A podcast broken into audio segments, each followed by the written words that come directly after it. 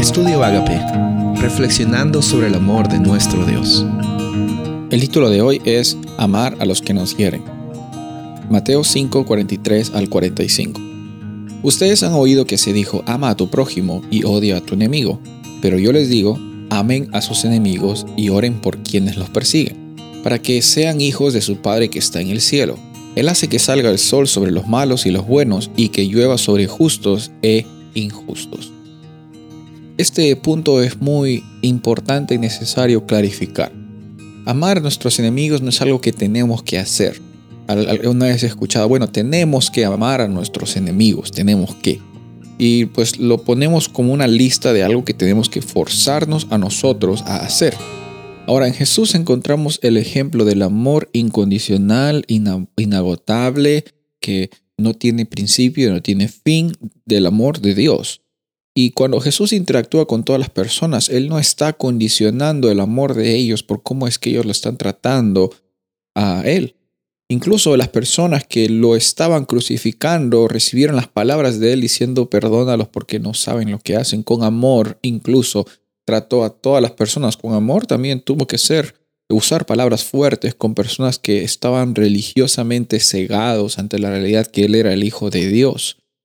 La realidad no es que tenemos que amar.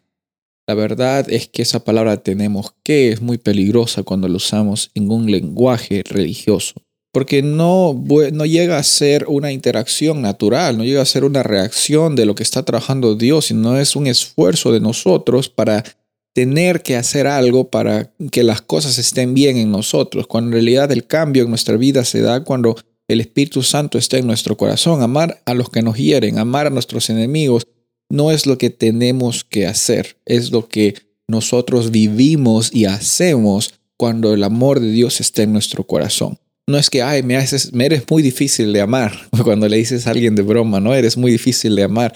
Bueno, en, en broma podría ser, pero en realidad en lo que vemos en la Biblia, el amor no se fuerza. El amor no es algo que tú simplemente, bueno, ahora tengo que amar a esta persona, pues no me queda otra. No, Jesús nunca actuó de esa forma y si tú y yo estamos llamados a tener el mismo amor que Jesús tuvo, estamos llamados a no tener que amar, sino a amar, a ser amor. No a tener que amar, sino nosotros mismos ser amor, ser el amor de Dios para las personas que están alrededor de nosotros, incluso esas personas que nos hieren, incluso esas personas que decimos, bueno, no tienen no tienen eh, salvación por cómo nos han traicionado, por cómo nos han hecho daño y, nos vemos pues como las víctimas de esas circunstancias. Y, y es, es, normal quizás a veces tener esos sentimientos, pero esos sentimientos no dictan la realidad de que el amor de Dios va más allá que cualquier herida. Y detrás de una persona que te ha herido está una persona herida.